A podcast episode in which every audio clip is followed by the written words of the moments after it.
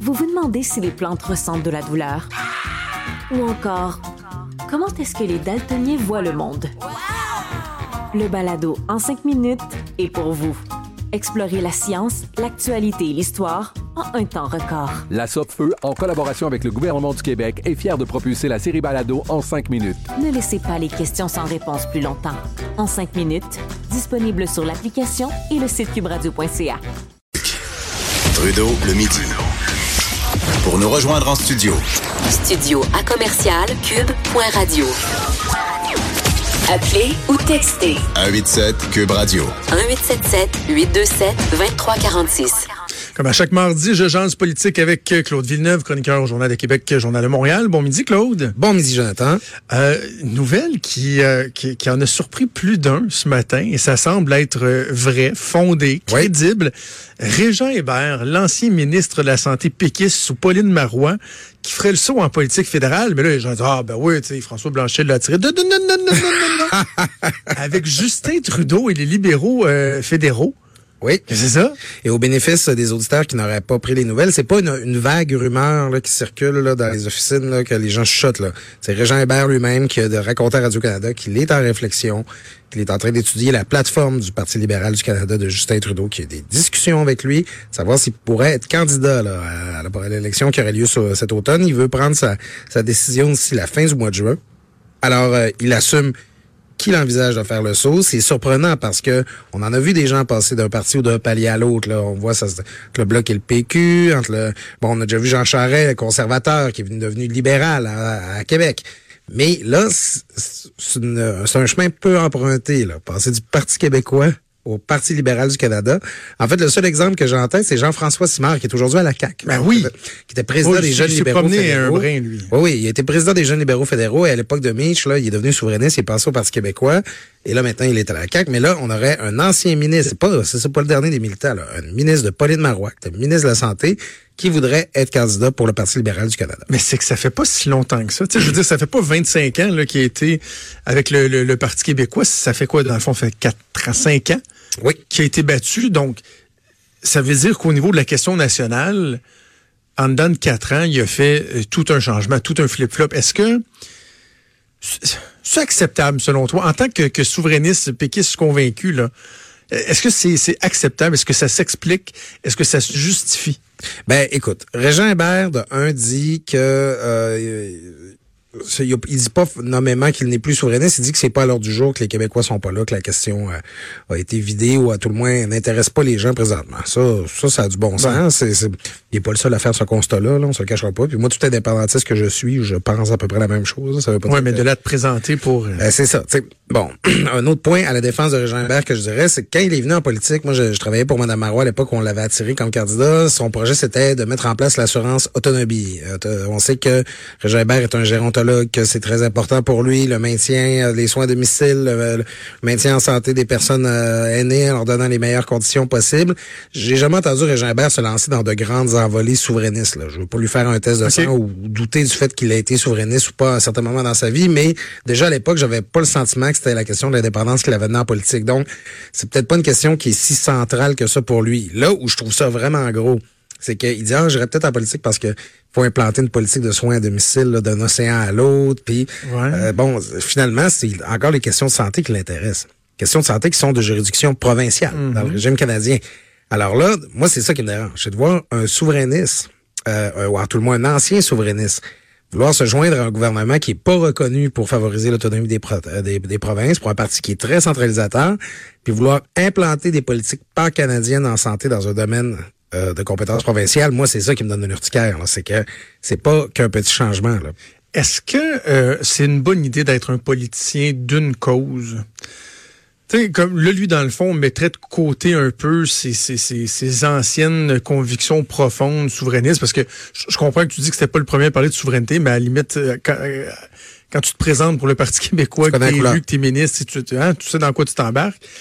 Mais là, on dit, ouais, mais c'est ce truc-là, le, le, le c'est, c'est, comment t'appelles ça? L'assurance autonomie. L'assurance autonomie, ça, c'est sa priorité, là. C'est le, au centre de son engagement. Moi, je, trouve ça jamais bon. Un politicien qui, qui se lance en politique pour une seule chose, souvent, ça fait un politicien déçu. Ça fait un politicien qui se rendra pas jusqu'au bout. Je pense à Marc Bellemare avec le no fault, par exemple. c'est exactement. Euh, ce sont le genre d'exemples qu'on a en tête. Je trouve ça risqué, moi. Oui, c'est risqué, puis ça, ça risque de mener à de grandes désillusions. Moi, je l'avais vécu un peu, je révélerai pas de grandes discussions d'officine, là, mais euh, quand on était au gouvernement, Régin Hébert, il voulait qu'on aille vite, vite, vite là, sur euh, la- la- l'implantation de l'assurance autonomie. Puis euh, nous, on était un petit peu prudents parce qu'on savait très bien que pour créer l'assurance autonomie, ça aurait probablement pris une nouvelle taxe. Oh. Et euh, on voulait pas l'annoncer avant les élections. Puis Régin Hébert, lui, c'était au cœur de son engagement, c'était important, il voulait aller vite, c'est un intellectuel, Régin Hébert, un peu technocrate en quelque sorte. Donc lui, il comprenait pas nécessairement les impératifs politiques, là, puis il voulait qu'on aille vite avec son projet. Euh, je me rappelle une autre anecdote où euh, Régin Hébert était pour la fluorisation de l'eau, euh, dont on peut débattre Ben. pour des raisons euh, euh, idéologiques ou politiques ou de, de santé publique. En fait, lui, c'est son argument était scientifique.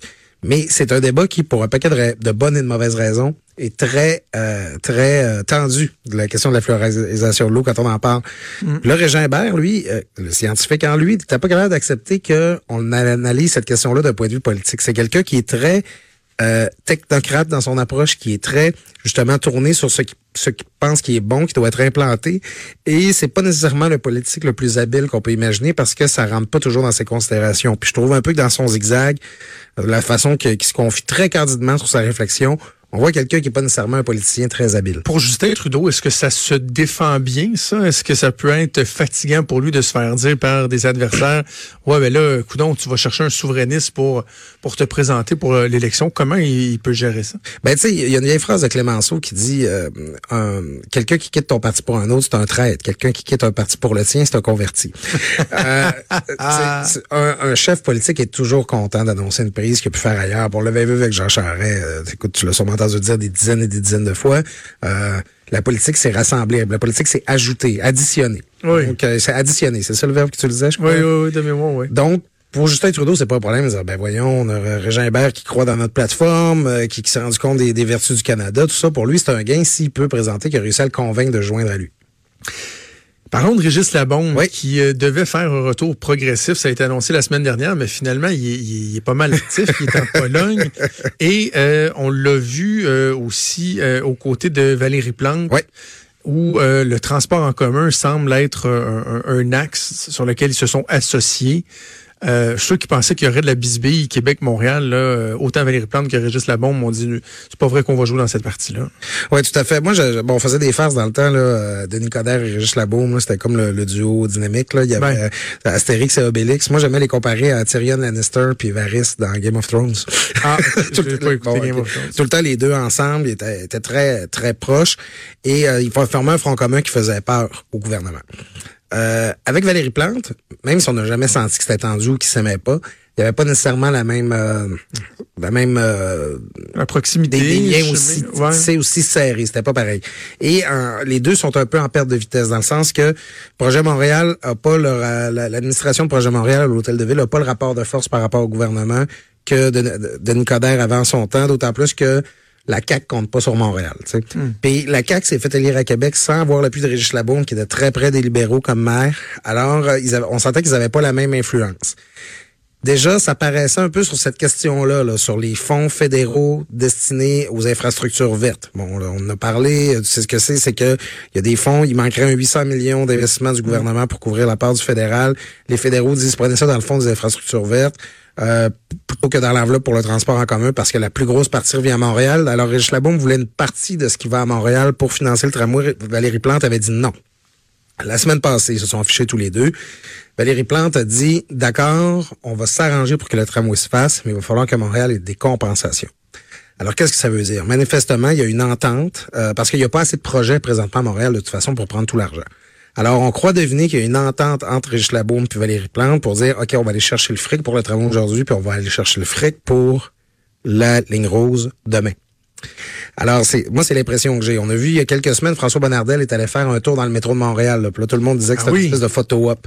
Mais c'est vrai, quand on va dans le métro de Montréal, la ligne orange, elle est à pleine capacité. Là, ça ressemble quasiment au Japon. sardine. Ouais, c'est ça. Ça ressemble quasiment au Japon. On fait rentrer les gens avec des bâtons.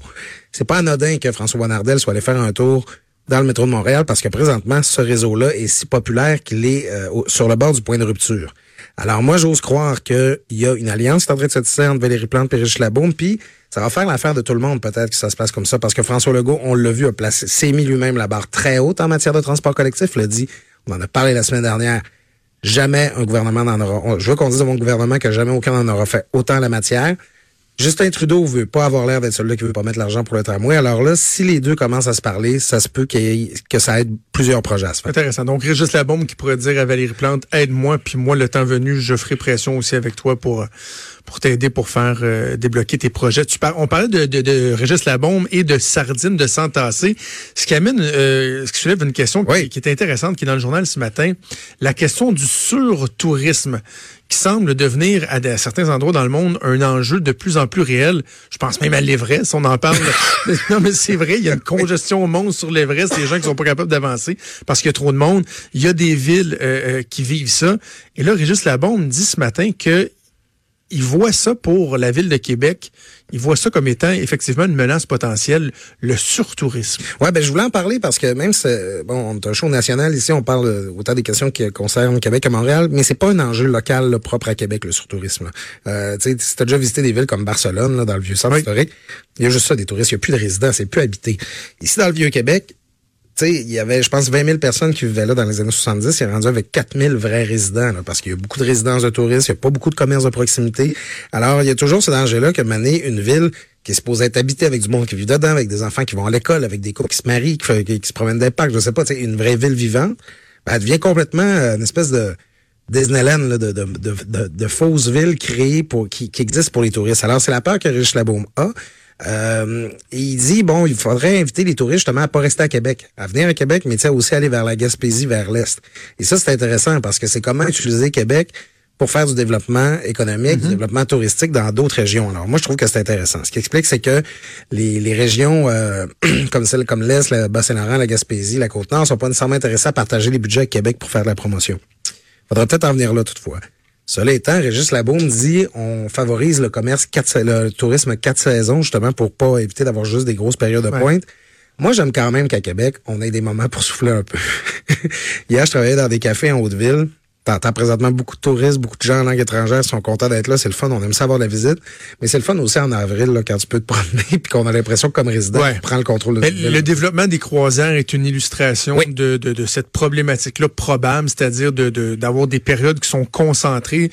Il y a des jours, là, au mois d'octobre, septembre, octobre, où c'est pas à l'âme dans le Vieux-Québec depuis quelques années. C'est un beau succès, les croisières, mais sont tellement concentrées sur une courte période de temps. Et là, donc, ils disent, ben, on voudrait accueillir plus de croisiéristes, mais sur une plus longue période de temps, parce que ça peut effectivement devenir un problème. Oui, ben c'est du frais qui arrive à l'extérieur qui débarque euh, tout, cru en ville. Là, ben oui, on, veut. On le veut, c'est clair qu'on le veut, mais c'est ça comment on, réussit à avoir un équilibre entre la, la, la, ville, sa survie, les gens qui vivent là, et euh, cette offre touristique-là. On l'a vu aussi à Venise en fin de semaine avec le paquebot qui a manqué foncé dans, dans la lagune. Là, c'est euh, c'est une grosse pression pour des villes historiques, justement. Euh, en fait, la, la discussion venait de Dubrovnik. Euh, c'est le maire de Dubrovnik qui faisait une présentation, qui est une ville comme Québec, une ville euh, avec des remparts, une ville emmurée, mm. où ils sont, je pense, 40 000 personnes habitées, puis qui ont, euh, à vivre, puis ils ont reçu une fois 10 000 personnes en une journée. Là. C'est très, très populaire. Tout le monde va avoir sa photo du Dubrovnik. C'est là, deuxième référence à Game of Thrones de cette intervention. c'est là que les scènes de King's Landing ont été tournées. Euh, c'est vraiment pas simple comme enjeu, mais je trouve que c'est des questions importantes à se poser euh, si on veut que nos milieux de vie continuent d'être... Euh, d'être habitable pour ceux qui vivent là Absolument. et des taxes. Absolument. Un débat dont on euh, reparlera assurément. Claude, toujours un plaisir. On se reparle le mardi prochain. D'ici là, ben, on te relit, on te lit régulièrement dans le journal. Avec plaisir. Claude Villeneuve, chroniqueur au Journal de Québec, au Journal de Montréal. Bougez pas, on vient. Jusqu'à 13. Trudeau, le midi.